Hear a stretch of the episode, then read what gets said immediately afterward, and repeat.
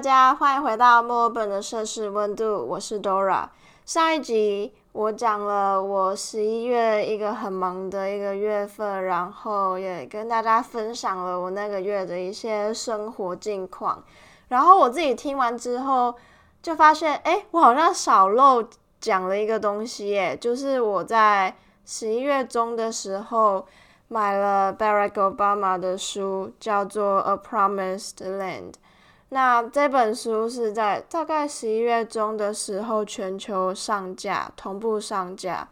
那在这之前，就大概一两个礼拜之前吧，我就透过 Twitter 知道说，哦，奥巴马哪一天要全球上架这本书，然后他是采呃预购的一个方式。但那个时候，我就有去搜寻我家。最近的诶呃会卖那本书的地方，发现预购的话一定要付运费，所以我就想说，那我就去问那边的店员，看当天呃上架的时候会不会有现货，这样他们说会，所以后来我就决定，既然就是要省运费嘛，那就刚好当天也会有现货上架，那我就。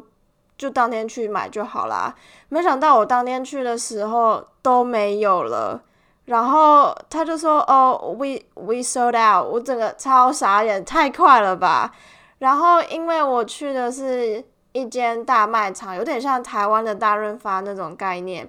那因为我有去看了其他澳洲，就是当地的那种书店，真的是 bookstore 那种，他卖的。同一本书比那间大卖场卖的还要贵很多，所以我就上网找有哪一家其他分店的那个大卖场还有现货，然后我就当天就真的是当天我就坐火车去市区把那本书买回家。但是我第一眼看到那本书的时候，我真的傻爆眼，因为我完全不知道它这么厚。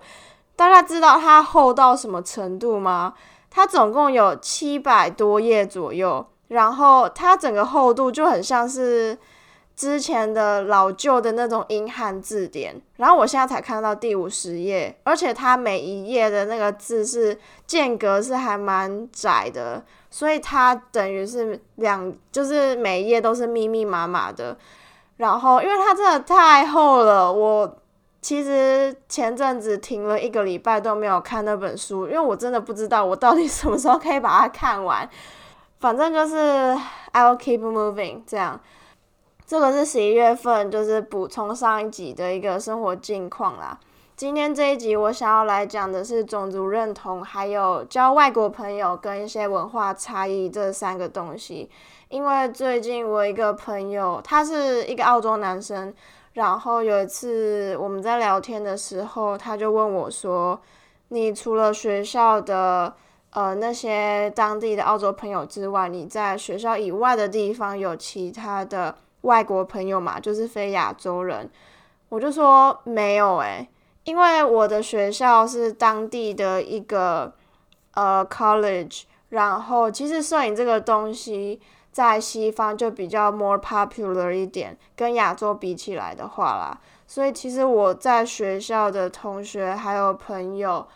都是很多都是当地的澳洲人，要不然就是欧洲那边移民过来的。那据我所知的话，我真的很少知道有亚洲人，就是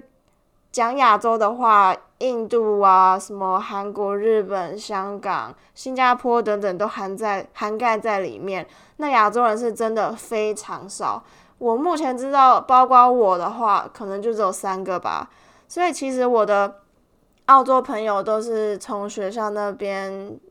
得到的，或者是我澳洲朋友的朋友。但是其实也没有太多的澳洲朋友啦，就那个局限那个范围，就只有在我的学校里面。那在学校以外的地方呢？我自己交的朋友很多都是亚洲人，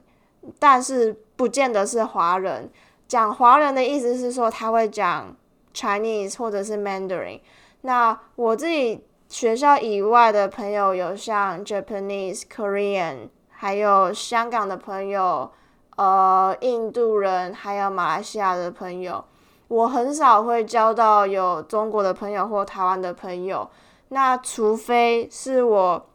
有去参加台湾学生会，或者是其他学校办的台湾活动，我才会认识台湾人。对，所以其实我没有去参加活动的话，我是不会认识台湾人的。然后我自己遇到偶遇遇到台湾人的几率也非常的低。那另外一个方式的话，就是我们学校的国际学生有一个小小的 group，那就是有美国人啊，或者是欧洲人啊。还是日本人啊，等等都会有。那就是我们这个 group 的话，就是比较 diverse 一点，或者是在我现在住的这个学生公寓，其实它种族也蛮多的，但是很多还是中国人，因为呃，因为欧洲跟澳洲的大学是不用考 SAT 的，所以对中国人来讲的话，就呃申请会比较快，也比较方便，然后也都是三年毕业。据我之前认识的中国人，他们讲法是这个样子啦。那天反正就是我朋友问我说：“那就是为什么你不要为自己去创造更多机会去认识西方人？因为你都已经在澳洲了，然后你是来自亚洲国家的一个人，那你都已经来到国外，为什么你还要再去交你那个国家的朋友，或者是种族非常相同的人呢？”其实我那个朋友是很 social 的一个人，就是非常的 socially inclined。那个意思就是说他很外向，然后很喜欢跟朋友交谈，很喜欢交朋友的意思。他就是呃跟我讲了这句话之后，我就觉得很有道理。那也因为这样子，让我联想到种族认同这个东西。种族认同它的意思就是说，大概意思就是说，你可能看到一个亚洲面孔，一个黄种人。你会觉得他特别熟悉，因为你自己也是跟他同一个种族。就像我在平常在呃街上的时候，很常会看到黑人，尤其是女生，他们很喜欢黑人的女生一起在一个 group 里面，或者是你很常看到亚洲人配亚洲人，就是一个一个情侣都是亚洲人。真的很少会看到一个西方人配一个亚洲人，除非那个亚洲人他是从小就在国外长大，或者是在国外出生。那我觉得这个呃非常合理。对，所以我觉得种族认同是这个东西是非常怎么讲，就是很 tricky，然后没有对错的一个东西，只是你看到自己。家乡的东西，或者是你特别熟悉的东西的话，你心里面都会自然而然产生一个连接的关系。再来交国外朋友这个东西呢，我觉得，嗯，我自己坦白说，从到澳洲之后一直到现在，都有一个交外国朋友的问题或者是困难，就是我没办法在一群国外朋友里面。畅谈，就是譬如说，我们现在有我，然后还有三个外国朋友的话，我没办法一直 keep talking，我一定要，譬如说，我今天晚上跟其中一位 A 朋友，我们一对一出去，然后我这样子才能非常非常的 talkative，然后非常的了解对方。那可能我隔天再跟 B 朋友出去，然后再过一天再跟 C 出去，我要一对一的跟他们，呃，很深入的聊天，我才能讲非常多话，然后也比较放得开自己。就是怎么说，就是我在一个 group 里面没办法非常的把自己放开，然后像我在台湾跟朋友讲中文的时候，非常的开朗。然后非常的外向这样子，因为我自己我自己我觉得我是很外向，然后我很喜欢交朋友的一个女生。但是如果把语言切换到英文的话，我自己觉得我会转换到另外一个 personality。就是如果你现在在听的听众，你会两种语言，然后两个语言都讲得不错的话，你可能就会听得懂我在讲什么。我自己会觉得说。第二语言讲起来的话，会比较稍微正经一点，然后比较不会带那么多的情绪。然后就是对我来说啦，我自己觉得，如果你自己不是在从从小不是在国外长大，或者是你没有待过大概五年以上的时间，你没办法把英文讲到一个非常厉害的地步。因为对我来说，真正英文好的人，绝对不是英文考试考高分，或者是他写作能力很强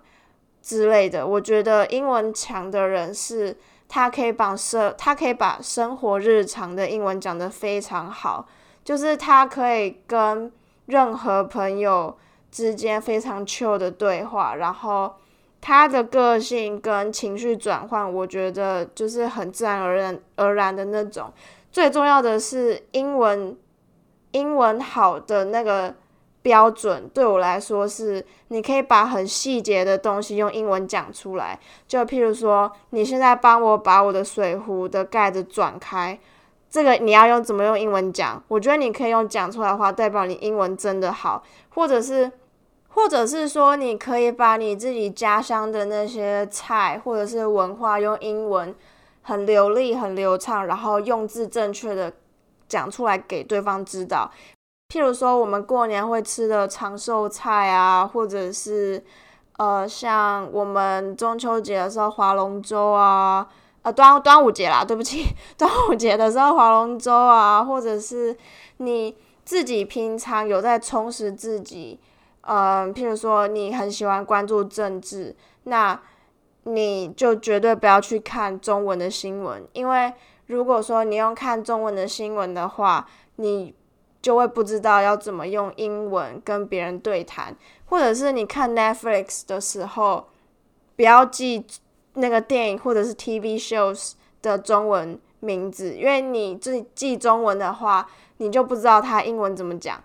所以这个就是为什么我每次看电影或者是看影剧的话，我都不会记中文，反而是反而是台湾朋友或者是华人朋友问我说：“哎，你有没有看什么什么？”然后我就说，我每次一定都会问，我大概从高中的时候就会每次都会问说，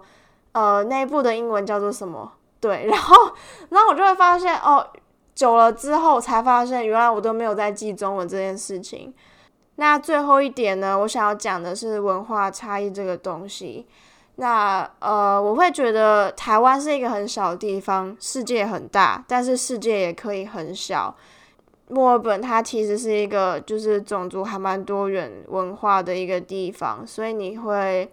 你会认识很多人，是他可能爸爸妈妈是中国人，但是他在澳洲出生，在澳洲长大，或者是他爸爸是来自 A 国家，他妈妈来自 B 国家，但是他从小在澳洲长大，反正就是很多种族文化，然后非常混的一个地方。所以，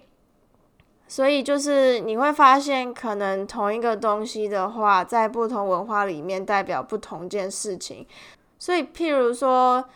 ，avocado 就是洛梨来讲的话，台湾我们都很喜欢把它打成牛奶，就是洛梨牛奶嘛。但是其实 avocado 这个东西在国外是一种酱，就是大家会喜欢把它。呃，洛梨下去煎，下去炒，然后跟蛋一起炒，或者是呃拿去沾吐司啊，或者是沾呃洋芋片 chips 等等之类的。那有一次我就跟朋友讲说，诶，你知道我们台湾都很喜欢把洛梨跟牛奶打在一起嘛，就变成一个 smoothie 这样子。他就马上露出一个 What the fuck are you talking about？就是一个非常恶心的一个脸看着我说，Are you kidding me？然后他就完全无法想象洛梨这种东西粘稠粘稠的东西，把跟牛奶打在一起会变成什么样子，然后就觉得非常 好笑，所以就是一个还蛮有趣的例子啦。那也是因为这样子，这么多文化里面，我觉得要学习去尊重对方的想法是一件很重要的事情。那就是因为我不知道大家知不知道。就是外国人，他们喜欢谈 sex 这个东西。那我是就是，如果说他对你特别有兴趣，或者是你们是很要好的朋友的话，他就很喜欢跟你谈 sex。我自己是不太会忌讳，或者是太在意去说，或者是太害羞去谈 sex 这件事情。那呃，这件事情的话，我就我自己会觉得，我以前在台湾的时候是大家会避而不谈，然后可能讲起来会有点扭扭捏捏的一件话题，一件一个话题这样。所以，呃，这也是一个文化差异的例子嘛，就是对他们来说，having sex 或者是聊一些性相关的话题是朋友间很正常，是真的很正常的一件事情。对，那其实我刚开始的时候真的超不习惯的。坦白说，我到现在还是会觉得有点 weird。就是如果我们在讲这件事情的话，我还是觉得有点 weird。这样，我不知道大家还记不记得我们前几集有一位来宾 Daniel 那一集，我们在讲说他有台湾的台湾人的一面，但同时也有外国人的灵魂。那个时候他就结尾的时候问我一个问题，就是问我说：“你觉得你比较偏向有外国人的个性，还是你？”还是出了国之后，还是放不掉台湾人的那一面。那个时候，我记得我的呃回答好像是 half and half 吧，就是真的非常的典型的一半一半。但是那个时候，其实我那个回答想非常久，因为我其实之后那集过后，我自己听，我自己觉得我那那时候的自己还是停留在比较 more Taiwanese。但是我现在的自己，我非常清楚知道，我自己真的是非常典型的 half and half，然后真的已经中立到我完全不知道要，然后就是已经完全中立到我完全，然后就是已经完全中立到我不知道我到底要往要朝哪边走，因为。怎么讲？就是我自己觉得我的个性还有价值观在出国之后都有相对的影响，但是不到 hundred percent change，就是我还是保留一点台湾自己的想法。但是对我来说的话，拥有比较比较 outgoing 或者是比较 chill 一点的个性，对我来说是还蛮大的一个改变吧。然后，好比好比说，嗯。就是在交朋友的方面，我自然后也是因为这个中立的关系，有一次我发现到我自己的改变的那个时间点是，有一次我跟我一个中国的女生朋友要去咖啡厅买咖啡，然后呃，我们我们是彼此都还蛮熟的，然后个性也很相近，这样那一次就是我我都知道说他。呃，他很喜欢吃东西，然后也很喜，反正就是一个美食爱好者。那他每次可能我们出去吃饭或者是买东西的时候，他都习惯在呃吃饭前或者是在门口的时候会拍照。大家知道女生都很爱拍照嘛，但是我不是这种女生。即便我自己是念摄影的，我自己会觉得我出门跟朋友 hang out 就是要享受生活。所以其实我没有太没有看到太特别，或者是我觉得值得留念的东西，我就不会拍照。其实我以前的时候是会的，就是我以前在墨尔本的时候，是每次出去呃吃饭什么的，我都会拍照，没错。但是那次出去的时候，我就在门口等他拍完照，他就问我说：“你不拍吗？”我说：“没有没有没有，你拍就好。”那。那一段期间，我其实跟很少跟亚洲人困，然后我也很久没有说中文了，所以他问我这句话的时候，我自己有点被自己吓到。诶，我改我我改变了吗？因为其实外国人怎么说呢？就是他们自己不太会花非常多时间在手机身上，他们可能就是。很像电影里面或是 TV show 里面演的那样，就是一个拿来 text、拿来联系的一个工具。那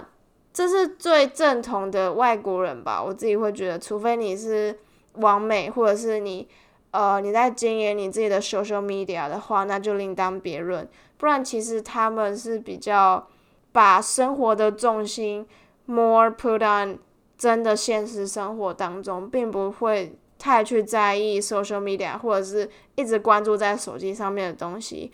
有一次是我一个朋友，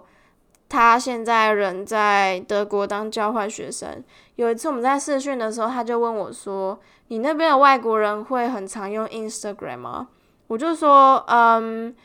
呃呃，普遍来讲的话是都有一个账号，但是不是很常会用，但是也要看人这样子。然后他就说，他有发现一个点，就是因为这是他第一次出国念书当交换学生，他就说，他有一次跟德国朋友一起出门吃饭的时候，呃，大家菜都上来之后，我朋友就说，等一下，等一下，我要拍张照。然后他的德国朋友都是哦，OK，然后就是有点吓到这样，然后就等我朋友都拍完照之后，大家再开动。开动这样子，所以他讲的时候，那个我当下就是觉得非常的感同身受，因为我自己也有以前也有过这样的经验，但是我现在目前自己，我很努力的想要把 Instagram 这个 habit 改掉，然后我也在前几个月的时候有把我每天的 Instagram 滑的那个时间的时间量调到一个小时。就是每天只能花一个小时，然后时间到了，他就会主动提醒你这件事情。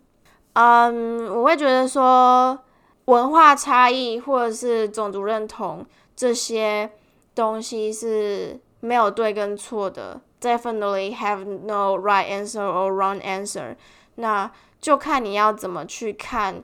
这件事情，或者是你要用什么样的角度去说，你可以用。呃，你以文化的角度来看的话，可能这件事情就没有对错。但是如果你是以一个个人的 opinion 来讲的话，可能就会有一个分歧的状态。那不论你支持或者是反对对方的想法，我希望大家都可以有勇气把它讲出来，因为我觉得这个是出国留学之后你必须要有的一个技能，就是你要学会去。勇敢的把自己的主见讲出来，然后成为一个很有想法的人。那最后结尾的话，我想跟大家预告一下，就是我最近在筹备一个线上的摄影展览。我总共找了三位，我 A.K.A 我高中同学、高中朋友，还有我高中的学姐一起办。那